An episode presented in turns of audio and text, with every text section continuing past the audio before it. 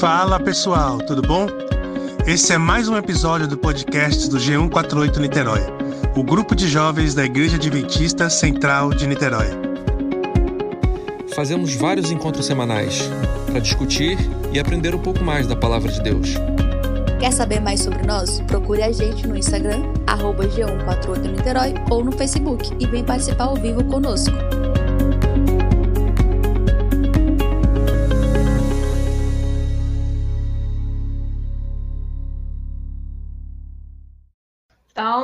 Mais um estudo, livro desejado de todas as nações, capítulo 21, iniciando. Tem como título Betesda e o Sinédrio. Bora a leitura, então. Este capítulo é baseado em João 5. Ora, em Jerusalém, à próxima porta das ovelhas, um tanque, chamado em hebreu Betesda, o qual tem cinco alpendres. Neste jazia grande multidão de enfermos, cegos, mancos e paralíticos, esperando o movimento das águas. Em certo tempo, as águas desse tanque eram agitadas, e acreditava-se comumente que isto era o resultado de poder sobrenatural, que aquele que primeiro descesse a elas depois de haverem sido movidas ficaria curado de qualquer enfermidade que tivesse. Centenas de sofredores afluíam ao local. Tão grande, porém, era a multidão quando a água era agitada, que todos se precipitavam para diante, atropelando homens, mulheres e crianças mais fracos entre eles. Muitos não se podiam aproximar do tanque. Muitos dos que conseguiam até ali chegar morriam à beira dele. Haviam-se construído em torno do mesmo abrigos para prote a proteção dos doentes contra o calor do dia e frio da noite. Alguns havia que passavam a noite nesses alpendres, arrastando-se para a beira do tanque dia a dia numa vã esperança de cura. Jesus se achava de novo em Jerusalém. Sozinho, em aparente meditação ou oração, chegou ao tanque. Viu os míseros sofredores à espreita daquilo que julgava sua única oportunidade de cura. Ansiou exercer seu poder restaurador e curar cada um daqueles enfermos. Mas era sábado. Multidões se dirigiam ao templo para o culto, e ele sabia que esse ato de cura havia de despertar por tal modo o preconceito dos judeus que lhe interromperiam a obra. Mas o Salvador viu um caso de suprema miséria. Tratava-se de um homem que fora paralítico por 38 anos. Sua enfermidade era, em grande parte, resultado de seu próprio pecado, sendo considerada um juízo de Deus sozinho e sem amigos, sentindo-se excluído da misericórdia de Deus, o enfermo passara longos anos de miséria. Ao tempo que se esperava o movimento das águas, os que se compadeciam de, de seu desamparo e condu, conduziam aos alpendres. No momento propício, porém, ninguém havia que o ajudasse a entrar na água. Vira o movimento das águas, mas nunca lhe fora possível chegar além da beira do tanque. Outros, mais fortes que ele, emergiam primeiro. Não podia competir com a turba egoísta e pronta a ponderar-se da vantagem. Seus persistentes esforços em direção desse único objetivo, bem como a ansiedade e as contínuas decepções nesse sentido, estavam lhe consumindo rapidamente as restantes energias. O enfermo jazia em sua esteira. Quando, dirigindo casualmente a fronte para olhar o tanque, eis que um terno e compassivo semblante se achava inclinado sobre ele, e prenderam-lhe a atenção as palavras. Quer explicação? A esperança brotou-lhe no coração. Sentiu que de qualquer modo ia ser ajudado. Em breve, porém, desvaneceu-se-lhe o brilho de animação. Lembrou-se de quantas vezes experimentara chegar ao tanque e tinha agora pouca probabilidade de viver até que a água fosse novamente agitada. Voltou-se fatigado, dizendo: Senhor, não tenho, não tenho homem algum que, quando a água é agitada, me meta no tanque, mas enquanto eu vou, desce outro antes de mim. Jesus não pediu a esse sofredor que tivesse fé nele. Disse simplesmente: Levanta-te, toma tua cama e anda. A fé do homem, todavia, apodera-se daquelas palavras. Cada nervo e músculo vibra de nova vida e a energia da saúde enche-lhe os membros paralisados. Sem duvidar, determina-se a obedecer à ordem de Cristo, e todos os músculos obedecem-lhe à vontade. Pondo-se repentinamente de pé, sente-se um homem no exercício de suas atividades. Parar por aqui para a gente comentar. Ó, oh, é... eu, eu marquei aqui a parte em que as pessoas atropelavam umas às outras. Então, eu sempre pensei, ah, beleza, é, era uma corrida, mas eu, eu fiquei pensando no, no, nesse atropelar aqui como se fosse quase que um pisoteamento, assim. E aí eu fiquei pensando nisso porque eu fiquei pensando é como que a gente acaba fazendo isso na nossa, no nosso ambiente, nos, nos ambientes competitivos, né? Então, por exemplo, ambiente de trabalho, às vezes até mesmo ambiente de, de estudo, às vezes tem aquelas competições de, de, de notas e tal. E aí eu fiquei pensando como que a gente. É, aqui estava todo mundo doente. Mesmo assim, tinham os que se consideravam melhores que os outros para correr e querer a cura mais rápido, né, mais depressa. E aí eu fiquei pensando aqui como que isso é muito, infelizmente, muito natural, né, do ser humano, essa essa necessidade de alcançar as bênçãos primeiro, de ser é, de não importar para os mais fracos e se deixar passa por cima, pisoteia mesmo. E aí eu marquei isso porque é, é, um, é um detalhe que eu não tinha me atentado ainda. É, a Carol falando isso, eu lembrei agora de uma situação assim que isso faz parte do ser humano mesmo, né? De querer que as suas necessidades sejam atendidas de forma assim imediata. Eu estava uma vez numa fila do banco porque eu tive um problema com comprovante eu precisava do comprovante, eu fiz um depósito, eu precisava do comprovante para enviar por e-mail para uma revista. E acabou que o comprovante não saiu, eu tive que no outro dia lá para tentar é, pegar esse comprovante antes de ir para aula. Então eu fui bem cedo, é, pra, porque o, o banco abria, abre às 10, né? E aí eu fui para lá e fiquei na fila esperando. E aí tem a fila de prioridades, né? Gente, foi tão engraçado assim que isso ficou na minha cabeça, porque era um idoso querendo ser a prioridade na frente de outro idoso, sabe? Tipo assim, ah, é, não, eu sou idoso. Ah, mas eu também sou idoso e tô com bengala, então eu tenho que estar tá na frente.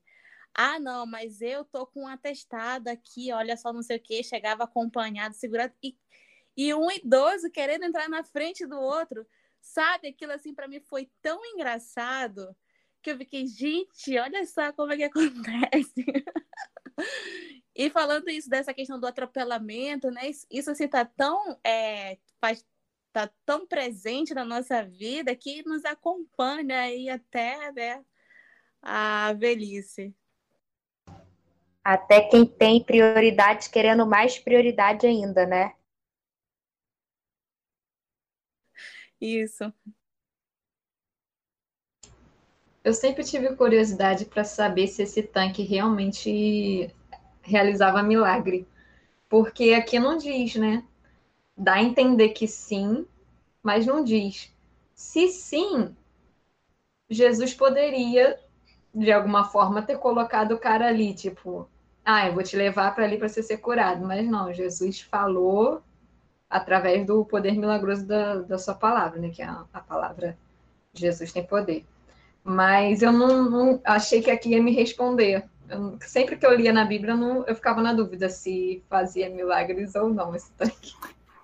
Então, eu já vi alguns sermões comentando sobre isso, falando que era mito, que era crendice popular, assim que não. É, viu, Franca concorda com você. É, de, que, de que era crendice. Assim, aqui até então não disse nada se era real ou não, mas eu já, eu já vi dois, duas pessoas diferentes falando com relação a isso. Tanto o, o pastor Andrei, Andrei na Nova Semente e a é, e a Rosana Rosana Alves. Ela falando dessa história também falando que era crendice. Bom, se eles comentaram, por enquanto eu vou acreditar nisso até que eu leia outra coisa diferente. Mas até então é isso. É... Bom, eu, ô, ô Paty, eu acho que eu tenho a resposta para você. Primeiro parágrafo, última linha. Ó, alguns havia que passavam a noite nesses alpendes, arrastando-se para a beira do tanque dia a dia numa van esperança de escura. Então era uma van esperança. Então, realmente, bom, eu acho, né? Que não ah, não, é porque eu fico assim, não que, que não aconteça, mas é porque tanta gente ali, aí o cara descia e voltava. Ah, aí não foi curado, e por que, que então permanecia todo mundo ali? Aí é, inventando uma que... esperança que tá vendo que o pessoal tá então... tá se jogando, ninguém tá voltando curado. Ô, Carol. Oi. Essa questão aí que você leu da, na frase que diz uma vã esperança de cura, eu concordo com você. Pode dar, pode dar a entender de que realmente as pessoas esperavam que iam ser curadas, mas, mas entrariam e não seriam. Mas também pode dar, mas também pode dizer é, que muitos queriam e muitos não conseguiam, entendeu? É, porque a princípio, né, pelo menos a crença era quem entrasse primeiro, né? Então, uma vã esperança de cura seria vã esperança para todos os que não conseguiram entrar primeiro. Pode ser isso também. Questão Mas, de probabilidade, né, Pri? É verdade, isso, exatamente. Mas engraçado que sempre quando eu li assim essa passagem, eu tinha a sensação de que é, esse milagre acontecia, entendeu? Mas realmente não tem nada ali que a gente possa ter certeza que, que de fato alguém era curado, né? Seja, de, seja qual for a, a enfermidade, enfim. É, um outro ponto assim que eu achei interessante, que aí eu acho que dá para a gente bater, discutir um pouco mais, é um trecho que fala assim: é, seus persistentes esforços em direção desse único objetivo, bem como a ansiedade e as contínuas decepções nesse sentido, estavam lhe consumindo rapidamente as, é, as restantes energias. É, e aí, assim, é, dentro do que eu pedi de oração aí para vocês com essa questão aí do meu mestrado que está meio enrolado, é, eu, eu me vi exatamente nesse momento em que a, a, ansiedade só me gera mais decepção, mais frustração, mais esgotamento de energia. E aí eu acho que isso é legal porque é algo que é muito traz muito para o nosso cotidiano, porque a gente acaba sempre sendo ansioso por algum assunto. E aqui, aqui apesar de não ser direcionado a gente exatamente, mas é, se comparando aqui com, com esse paralítico, a gente vive essa mesma situação, né? De ansiedade e de esgotamento. Ô, Carol, isso é muito, é muito, muito real mesmo, assim, nos dias de hoje, porque eu, por exemplo, algumas pessoas sabem, eu, eu até declarei isso aí, pedi oração sobre isso no grupo, eu entrei de férias hoje, e é tão é, interessante assim observar que mesmo eu não tendo mais nenhum tipo de responsabilidade com o meu trabalho e tudo mais, mas hoje pela manhã eu precisei sair e eu tive uma sensação tão hum, estranha de que tipo eu estava faz... eu estava indo fazer algo que não era trabalhar, sabe? É... a gente eu até estava conversando hoje com algumas pessoas sobre isso, que a questão do capitalismo parece que faz com que a gente pense que a gente tem que estar produzindo o tempo todo, e aí o tempo todo a gente está esgotado, o tempo todo, mesmo quando a gente não está trabalhando, a gente está angustiado.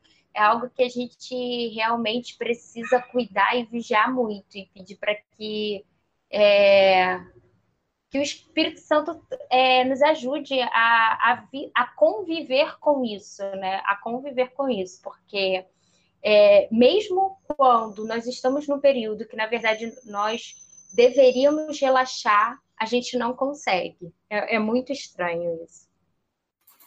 Ô, Pri, esse seu comentário me lembra uma outra parada que eu assisti falando sobre é, a meritocracia. Porque essa desgraça de meritocracia faz com que, se você for bem sucedido, honras para você. Mas se você for mal sucedido, desgraça para você que você que não correu atrás. Então, assim, te joga uma culpa e uma carga de que você tem que correr atrás de tudo. É você que vai, é, é, assim, é pelos seus esforços que você vai ter sucesso ou fracasso. E aí, normalmente, o sucesso cobra um preço, sucesso dentro do que as pessoas acham que é sucesso, cobra um preço muito alto, muito caro. E aí a gente fica nessa questão. E aí eu, eu coloco por mim, assim, que eu, é, há 40 minutos atrás, que eu estava tava em terapia, estava justamente falando sobre isso com a minha terapeuta, de que como que a gente, às vezes, trabalhando, sente essa pressão de que você tem que produzir mais, você tem que ser mais rápido, você tem que ter mais, é, mais soft skills, tem que ter mais habilidades. E aí, se você se é, entrar por esse por essa área aí, você não tem mais família, você não tem mais tempo para Deus, você não tem mais tempo para você. E aí, e o que é, Jesus vem trazendo aqui para a gente nesse milagre é que Ellen White né, escreveu para que a gente tivesse isso como aprendizado é que essa ansiedade de tipo de carga é, não vai te trazer nada além de consumo de energia. Aí por isso que você chega no momento de férias, ou eu deveria chegar no momento de lazer, e a gente não consegue aproveitar. Porque a gente sente a pressão da culpa que acaba tendo, não só por capitalismo, mas toda essa, essa giro que tem aí, essa promoção de, de meritocracia também. Exatamente, perfeito. É exatamente isso. É engraçado porque a sensação que você tem é que se você não está fazendo, você não está produzindo e você está ficando para trás é algo muito doido, assim. É uma angústia, é e assim você vê que não é algo de Deus mesmo, né? Porque não é algo que te traz paz, enfim. Não, e, e assim, e o mais doido de tudo isso é que, é que Deus fala exatamente o seguinte: não confie nos seus esforços, confie em mim. E aí, além disso, ele fala: olha, a consequência da ansiedade é o esgotamento. E aí, desenvolvendo aqui na história, é, logo na, na segunda página vem assim: Jesus não pediu nada ao sofredor. Ele não pediu que tivesse fé, ele não pediu nada. Ele simplesmente foi lá e deu. E aí a gente fica querendo, pelos nossos esforços, fazer e acontecer coisas. E aí a gente percebe aqui que como que Jesus veio, como eu fico brincando com a Paty, veio para bulgar nosso sistema, que é justamente para ser o, o, o, contrário de tudo que a gente é, vem fazendo e todas as crenças que vão colocando para a gente e a gente erroneamente vai absorvendo porque a escolha é nossa, Pri, absorver isso ou não. É, eu tenho tentado, assim, muito lutar comigo com relação a isso. Eu já venho até, acho que, sei lá, sábado, sexta, nem lembro mais, mas um, o último encontro nosso aqui, eu justamente pedi isso. Falei, Senhor, eu tenho visto o Senhor falando comigo, assim, nitidamente, claramente, que eu preciso me organizar e rever minhas prioridades, porque as minhas prioridades não pode ser meu trabalho, minhas prioridades não pode ser meu desenvolvimento acadêmico, não pode. Eu tenho que ter a prioridade nos lugares certos. Minha prioridade tem que ser aprender mais de ti e tem que ser minha família e depois vem o resto. E aí e é muito fácil a gente se dominar por outras questões. Eu falo por mim, é prazeroso, eu tenho prazer no meu trabalho. Se me deixar 20 horas aqui sentada no meu computador fazendo as minhas atividades, eu vou fazer, porque eu gosto. E aí é, é até mesmo uma questão de fé renunciar ao meu eu para parar algo que eu gosto, que teoricamente não me faz mal, teoricamente, para falar, não, aqui chega, basta, agora é outro momento, eu vou fazer outras atividades.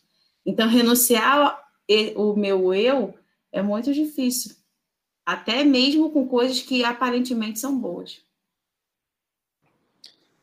É, eu só tenho uma visão um pouco diferente com relação à meritocracia. Entendo que, que a Carol falou que pode gerar esse monte de coisa, mas acho que também tem outras coisas envolvidas, não é só meritocracia. Eu entendo como uma coisa boa porque se eu me esforcei, estou lá trabalhando, estou estudando, no final eu consigo, que bom que eu consegui, por, por conta da meritocracia, eu conquistei alguma coisa legal, teve, teve um esforço meu e tive uma recompensa por conta disso. Mas também entendo que gera outras coisas. Mas também o, o, o que eu achei mais. É, que a gente não pode confundir o que o Carol falou é que Deus falou para a gente não confiar nos nossos próprios esforços, mas ele está falando questão de espiritual, né? A questão isso não se aplica à questão é, explicitamente à questão profissional, é questão a, é, espiritual, que a gente não deve confiar nos nossos, nossos é, ser salvo pelas obras, né? Ser salvo pelo que a gente acredita em Deus. Então a gente não pode também confundir um pouco o que Jesus está aplicando para a vida espiritual para a vida profissional. Pode até em algum momento ter a ver, sim, mas isso ele estava falando com relação à salvação. É, com certeza, assim, não é para não fazer nada, não vou estudar, não vou trabalhar, não vou fazer nada, mas é a questão do equilíbrio, né? Então, assim, tem que ter equilíbrio. A, a vida e o evangelho é, é justamente para isso, né? Para a gente ter uma vida equilibrada. Então, é isso. É, e, e, existem momentos que Deus simplesmente nos dá as coisas sem a gente fazer nenhum esforço, que nem esse milagre aqui. É, Ellen White coloca aqui como o sofredor, ele não fez nada. Ele simplesmente recebeu. Carol, não sei se é só para mim, mas a, o seu áudio ficou estranho. Foi só para mim? Não, tá, para mim também, nessa tá... última fala. Só na última fala agora dela. É, é e só a dela, porque o, o Franca falou agora e tá normal. É porque ela se fez barulho. Ela se ligou aqui a furadeira, você não deve ter ouvido nada. Parece que só vai. Sabe quando tá falando em frente ao ventilador? Fica... Parece isso um pouco. Eu vou desligar a câmera então, porque a minha internet já tá meio ruim também. Dá para me ouvir melhor? Não. Mesma coisa. Ai, gente, não sei. Parece que tá falando em frente ao ventilador. Eu vou sair e vou entrar de novo. Vou sair e vou entrar de novo. Da outra vez aconteceu isso, isso também. E acontece sempre no final do PG. Não sei porque, acho que o negócio dela fica sobrecarregado. Tem que jogar o computador dela no tanque de Bethesda lá. Pra poder é verdade. Deixa ela entrar aí. Fala aí, Carol. Pronto. Aê! Ah, viu? Bom, voltou. É... É um dia todo de videochamada e o computador no final do dia já está cansado. Aí tá assim, que horas que você vai me deixar em paz? Não, mas o que eu estava falando, que, é, o que eu comentei que vocês não conseguiram entender, é que eu falei que o Franca tinha razão, assim, não é que não é para ninguém fazer nada, é só para não confiar em si mesmo, porque você pode fazer todo o esforço e no final não chegar a lugar nenhum. Então, assim, Deus nos dá bênçãos e nos capacita. Então, a questão que eu estava colocando é, é, questão de equilíbrio, equilíbrio, e não achar que é, as coisas provêm de esforço nosso próprio. Só isso, né? É, é uma combinação aí de oportunidades que Deus nos dá e a gente vai desenvolvendo. Mas é isso. Jesus não lhe dera nenhuma certeza de auxílio divino. O homem se podia ver detido a duvidar, perdendo a única oportunidade de cura. Creu, porém, na palavra de Cristo e, agindo sobre ela, recebeu a força. Por meio da mesma fé, podemos receber cura espiritual. Fomos, pelo pecado, separados da vida de Deus. Temos a alma paralítica. Não somos por nós mesmos mais capazes de viver vida santa do que o era aquele homem de andar. Muitos há que compreendem a própria impotência e anseiam aquela vida espiritual que os porá em harmonia com Deus, estão vãmente lutando por obtê-la. Em desespero clamam: Miserável homem que sou, quem me livrará do corpo dessa morte? Que essas pessoas acabrunhadas, lutadoras, olhem para cima. O Salvador inclina-se sobre a aquisição de seu sangue, dizendo com inexprimível ternura e piedade: Queres ficar são? Pede-vos que vos levanteis com saúde e paz. Não esperei sentir que estáis são. Crede-lhe na palavra e será cumprida. Ponde a vontade do lado de Cristo. Desejais servi-lo e agindo sobre sua palavra recebereis força. Seja qual for a má prática, a dominante paixão que, devido à longa condescendência, acorrenta alma e corpo, Cristo é capaz de libertar e anseia fazê-lo. Comunica a vida à pessoa morta em ofensas. Porá em liberdade o cativo preso pela fraqueza, o infortúnio e as cadeias do pecado. O restabelecido paralítico curvou-se para apanhar seu leito, que era apenas uma esteira e um cobertor, e ao endireitar-se novamente com uma sensação de deleite, olhou em volta à procura de seu libertador, mas Jesus desaparecera entre a multidão. O homem temeu não reconhecer se o tornasse a encontrar. Ao ir apressado ao seu caminho, com passo firme, desembaraçado, louvando a Deus dos que lhe ouviam a história. De sobrancelhas carregadas, interromperam-no perguntando-lhe por que estava conduzindo seu leito no sábado. Lembraram-lhe severamente que não era lícito conduzir fardo nos dias do Senhor. Em sua alegria, o homem esquecera-se de que era sábado. Todavia, não sentiu nenhuma condenação por obedecer ao mandamento de uma pessoa que tinha poder de Deus. Respondeu ousadamente: Aquele que me curou, ele próprio disse: Toma tua cama e anda. Perguntaram quem havia feito isso, mas o homem não lhes sabia dizer. Esses principais bem sabiam que unicamente um se mostrara capaz de realizar esse milagre, mas queriam prova direta de que era Jesus, a fim de o poderem condenar como violador do sábado. Em seu juízo, não somente havia quebrado a lei em curar o enfermo no sábado, mas cometera sacrilégio em lhe mandar que levasse a cama. Termino aqui ou continuo? O que vocês acham? Ah, para aí para a gente comentar. Beleza. Cara, eu fico um pensando. Pode falar, Pri, pode falar. Eu fico pensando como que essa questão do sábado era muito discutida naquela época, né? A gente sabe que muitas leis, entre aspas, foram criadas ali é, em relação ao sábado, quanto que as pessoas podiam andar e tudo mais se andasse demais, até cuspir no chão, não podia, enfim. Mas é engraçado observar como, tipo, o tempo passou, ainda que Jesus tenha vindo e tenha mostrado tantas coisas, é, como que nós hoje, eu não sei vocês, mas eu, por exemplo, ainda passo por isso, sabe? Como adventista, assim, cara, eu posso, será que eu posso fazer isso no sábado ou não posso fazer isso no sábado? É, talvez porque não, não tenha muito tempo ainda na, na igreja adventista, né? Mas eu passo muito por isso às vezes. E é engraçado que eu observo assim, que como não existe uma lista do que a gente pode fazer ou que a gente não pode fazer, é, quando você vai conversar com as pessoas, as pessoas têm opiniões totalmente diferentes. Porque você conversa sobre um assunto com uma determinada pessoa, adventista, a pessoa fala: Não, eu acho que não tem nada a ver, né? Entre aspas. Mas assim, acho que sim, você tem que fazer isso sim, é sábado, mas enfim. E outra pessoa fala: Não, mas aí é sábado, né? É, é, eu não sei se vocês passam por isso, mas eu passei por isso, inclusive, há umas uma ou duas semanas atrás, estava até conversando com o Diego sobre isso, acho que ele não está aqui no grupo. Mas é tenso isso aí de sábado, é tenso.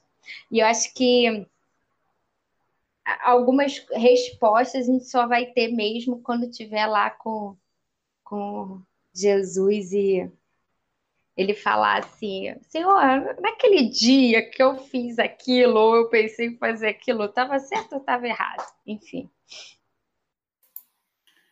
Ô, Pri, mas assim, é... essa, essas diferenças e essa falta de lista é, é, é para mim é a grande beleza de tudo. Porque assim, a Paty ficou desesperada agora. Mas, assim, a cara da Paty foi ótima. Cara, uma pena que os nossos ouvintes aí de podcasts não vão poder ver essa cara da Paty, porque foi sensacional. Mas vou te, vou te falar por quê, e aí você, você vai, vai concordar comigo. E eu vou aproveitar e vou usar o seu exemplo, tá, amiga? Me, me permita, é, Pri. É, você estava. Uma vez a gente estava conversando, e aí você comentou que você cresceu lavando louça com a sua mãe fervendo uma panela de água, colocando em cima da louça primeiro, depois lava a louça. E aí. e aí, assim, é... essa é a sua rotina. A minha rotina de lavar louça é pegar sabão, esponja e lavar louça. Acabou, é só isso que eu faço. Mas por que, que eu estou falando isso? A atividade é lavar a louça mas cada um tem a sua interpretação e do que acha e do que acha é, melhor para fazer aquela tarefa. Então, assim, é, Deus respeita a nossa individualidade. E aí, o que, que, eu, que, que eu quero, por que, que eu estou colocando isso? Por exemplo, é, para uma dona de casa que passa a semana toda lavando louça e aí chega sábado, para ela não lavar louça é assim, é uma é o ápice da felicidade. Porque é um dia que ela fala assim: "Não vou lavar louça, é meu descanso, estou aqui para outras tarefas".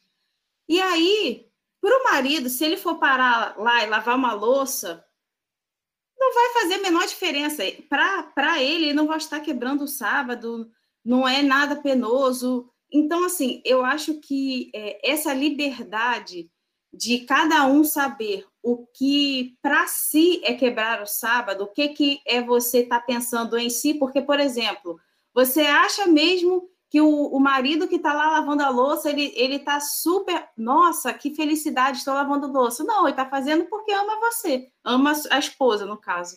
Então, assim, ele está abrindo mão do tempo dele para estar ali fazendo algo por outra pessoa. Então, eu acho que vai variar muito e tem que variar mesmo, porque as pessoas têm conceitos diferentes, têm concepções diferentes, têm vivências diferentes. Então, o que para você pode ser o, o ápice do meu Deus, estou quebrando o sábado, para outro não é. Então, assim, essa liberdade de, é, de respeitar as diferenças é que para mim é o barato do negócio. Por isso que eu falei isso. E aí a Paty fez a cara que fez. Porque dificulta. Por que, que eu estou falando que dificulta? É muito mais fácil eu chegar e falar assim: não veja televisão ou, é, sei lá, não tome banho de piscina. É muito mais fácil falar o que não pode e o que pode do que falar desenvolva um relacionamento e vai entender o que, que significa adorar o sábado. Vai lá, leia a Bíblia, ore, comece a ter uma comunhão com Deus, comece a, a ter comunhão com o próximo, vai lá aprender, viver aquilo. E aí, aí, ou, oh, é difícil, né?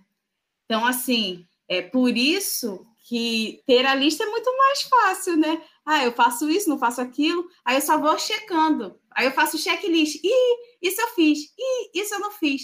Então, assim, o que, o que vai determinar é por que eu estou fazendo aquela atividade no sábado?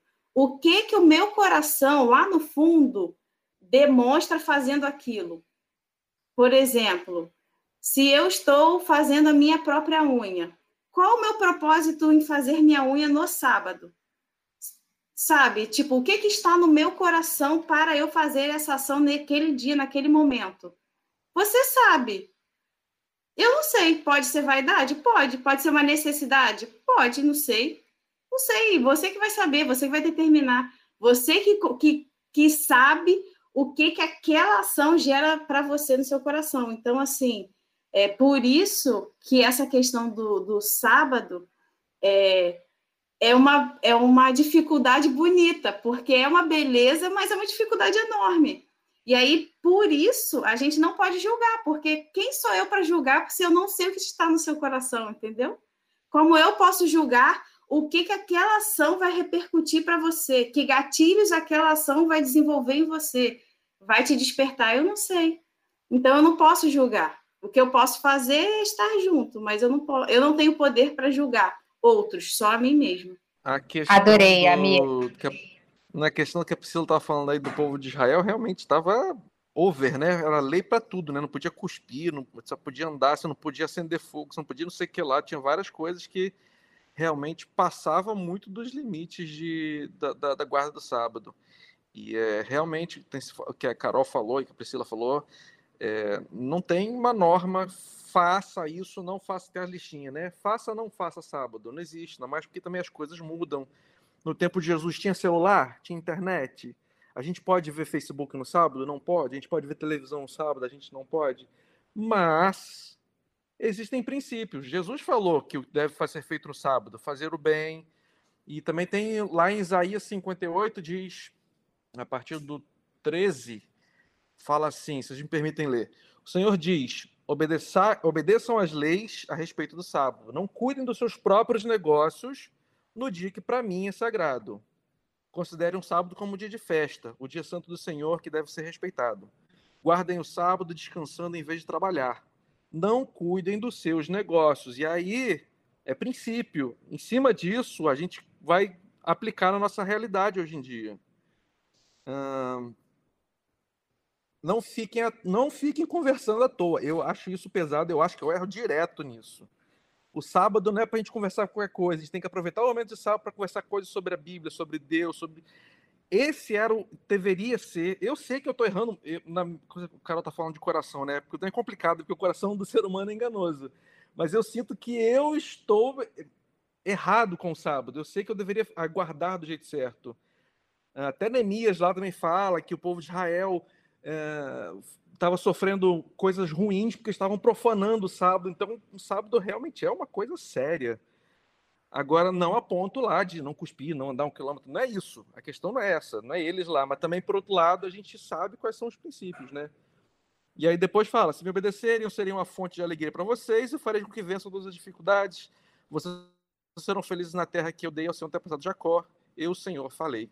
Então, assim, tem princípio em cima do princípio, a gente deveria estar muito mais calçado em cima disso. Eu, eu, eu tenho no meu coração sempre um, um, um, um ar de remorso, porque eu sei que o sábado deveria, meu sábado deveria ser diferente. Eu sei que eu deveria agir diferente.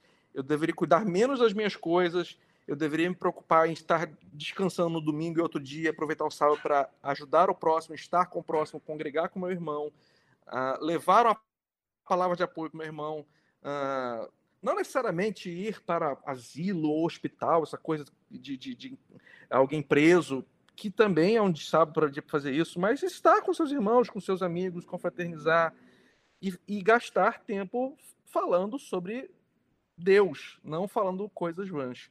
Então, acho que em cima disso, a gente tem que basear nossa conversa com Deus. O que, que, que, que é ideal fazer no sábado? O que, que é melhor? O que, eu poderia fazer no sábado, que não tem problema, mas por que fazer? Eu poderia deixar para outro dia, eu poderia usar o momento do sábado para fazer coisas que, que pudessem ser melhores. Então, assim, eu acho que tendo em mente esses princípios e, e, e abrindo nosso coração a Deus, ele vai falar para a gente o que não é que a gente pode, o que, que não pode, o que, é melhor fazer no sábado, o que, que seria melhor não fazer. É Como isso. aproveitar melhor o tempo, né? Exatamente eu acho que no, nossas conversas no sábado, às vezes quando a gente encontra com os amigos, é super normal. E eu faço direto, você conversa sobre tudo. Você conversa sobre tudo. Sobre trabalho, sobre a série que você está assistindo, sobre isso que lá. E o sábado. Notícia! Notícia. O, não é o ideal fazer isso no sábado. Você encontra com o seu amigo no domingo, você faz uma reunião no Zoom na terça-feira, você faz qualquer coisa mas você não. O ideal não é gastar o seu tempo no sábado com esse tipo de assunto, porque não te acrescenta nada espiritualmente. Muito bom, Franca. Complementou o que eu disse assim perfeitamente. Acho que super válido os versos que você leu. Super válido, gostei muito. É, eu ia falar alguma coisa do que você. Ah, lembrei. Tem um, um, a gente já leu, a parte deve lembrar. A gente já leu, não sei qual livro, chuto eu que é eventos finais. Ellen White falando que a gente deveria sair dos sermões e ficar horas refletindo no que foi estudado. E aí eu paro para pensar em mim. Se o sermão for muito bom, eu vou ficar aí, sei lá, uns 20 minutos pensando. Mas, no geral, acabou, tchau. Fiquei ali uns cinco minutos refletindo, já mudei de assunto, já estou falando de outras coisas. Muito bom, muito bom seus comentários, Franca. Eu acho que o problema que a gente acaba errando é querer preencher o sábado, né? A gente quer preencher com alguma coisa. Aí, como a gente às vezes não quer preencher lendo, sei lá, lendo mais a Bíblia, a gente acaba preenchendo com coisas que vão nos agradar mais. Então, é aquela conversa com o amigo que a gente não vê. Em vez de a gente arranjar um espaço durante a semana para falar com aquele amigo, não, a gente vai encher nosso sábado com essas coisas que o sábado vai passar mais rápido. Esse que eu acho que é o grande problema para guardar o sábado como a gente deveria guardar. Exatamente, Paty. Eu sinto um pouco isso assim. Eu, falando minha experiência, às vezes eu pego assim, tudo que, que, eu, que, que eu não posso fazer sábado? Ah, eu não posso ver televisão, eu não posso fazer isso, eu não posso fazer aquilo, não posso ir no shopping, não posso fazer compra. Mas o que, que eu posso fazer sábado que ainda não é, que é permitido ou não é tão mal assim, né? Ah, não é tão mal você falar com o teu amigo sobre a série que você está assistindo. É, você está conversando com seu seu irmão, né, de fé. Aí você pega, você vai preenchendo o sábado com aquelas coisas que você acha que não é tão mal para o sábado e aproveita esse tempo perdido, né? É o sábado, você fica 24 horas ali esperando passar o, 20, o sábado, e aí você preenche com, com coisas que não são tão mal vistas assim, né? Você fica ali vendo rede social, Twitter, é, Facebook, comentando coisas que não tem nada a ver com religião, coisas completamente seculares. E você faz, acaba fazendo isso indiretamente, mas eu sinto que eu faço isso muitas vezes, e eu, eu sei que eu estou errado nisso. É que ainda está dentro do tolerável, né? Do politicamente correto ainda, ainda é tolerável, né? Não causa escândalo, né? Ah, não é tão ruim, não faz tão mal, todo mundo faz isso um pouquinho também. Obviamente eu não vou para o supermercado fazer compra do mês, né? Porque é sábado, eu não vou fazer compra, eu não vou no shopping comprar roupa nova. Mas eu vou conversar sobre isso, sobre aquilo, então não é tão ruim assim. Tchau, Priscila, boa noite. É, uma das formas que eu sei que eu aproveitei bem o meu sábado de, de realmente passei como deveria passar é quando vai chegando o pôr do sol e eu fico, não, não, não, não, não, estende mais, estende mais que eu quero continuar aqui lendo a Bíblia, que eu quero continuar lendo esse livro aqui do Espírito de Profecia. É quando eu sei que eu, eu falo assim, nossa, eu realmente passei o sábado como eu deveria passar, porque eu não quero que ele termine. Porque o problema é quando a gente quer que termine logo para a gente voltar às nossas atividades loucas, né?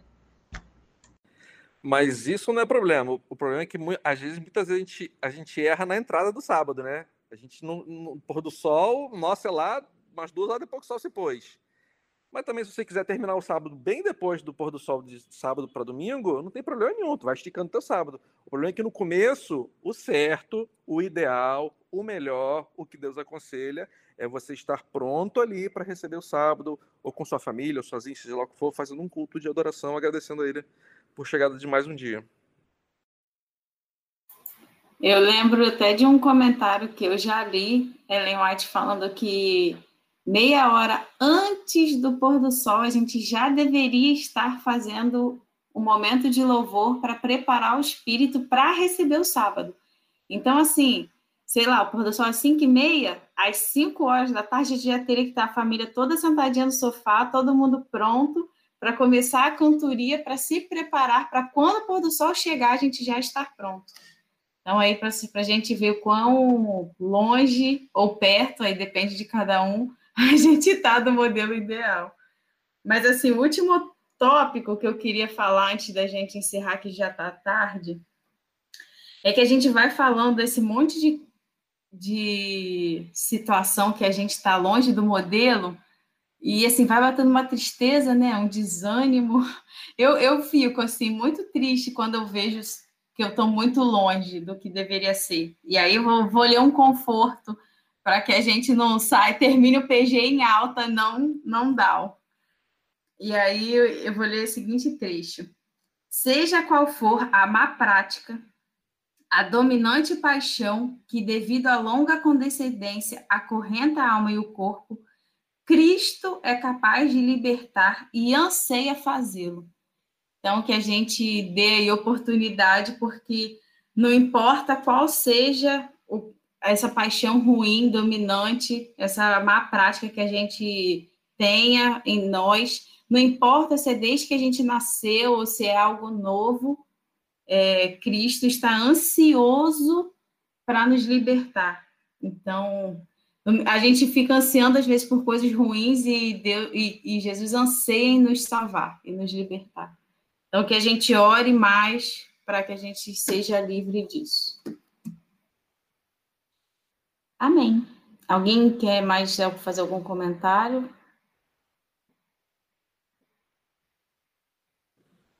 Eu só acho que a Priscila falou ali faz sentido a gente conversar mais sobre o sábado, é interessante isso. Ah, sim. A, a gente tem uma lista infinita de assuntos, né, que a gente quer conversar. e aí, ô Paty, você está realmente fazendo a listinha de assuntos? Não? Então co começa, então, por favor, se você puder. A gente chegou a colocar lá no grupo, né? Chegou, mas eu acho que depois aquela listinha sumiu, morreu. É. Se você conseguir resgatar, acrescenta o sábado, que aí a gente, na hora de montar os PGs de sexta de assuntos diversos, a gente tenta ir, ir matando essa lista aí de assuntos, porque eu acho que tem muita coisa legal para a gente conversar. E com certeza o sábado é um assunto muito bom de ser conversado. Mais alguém? Mais alguém? Não? Então tá bom. Então eu vou orar. Já não esqueci, vou orar pela Pri pelo Franca.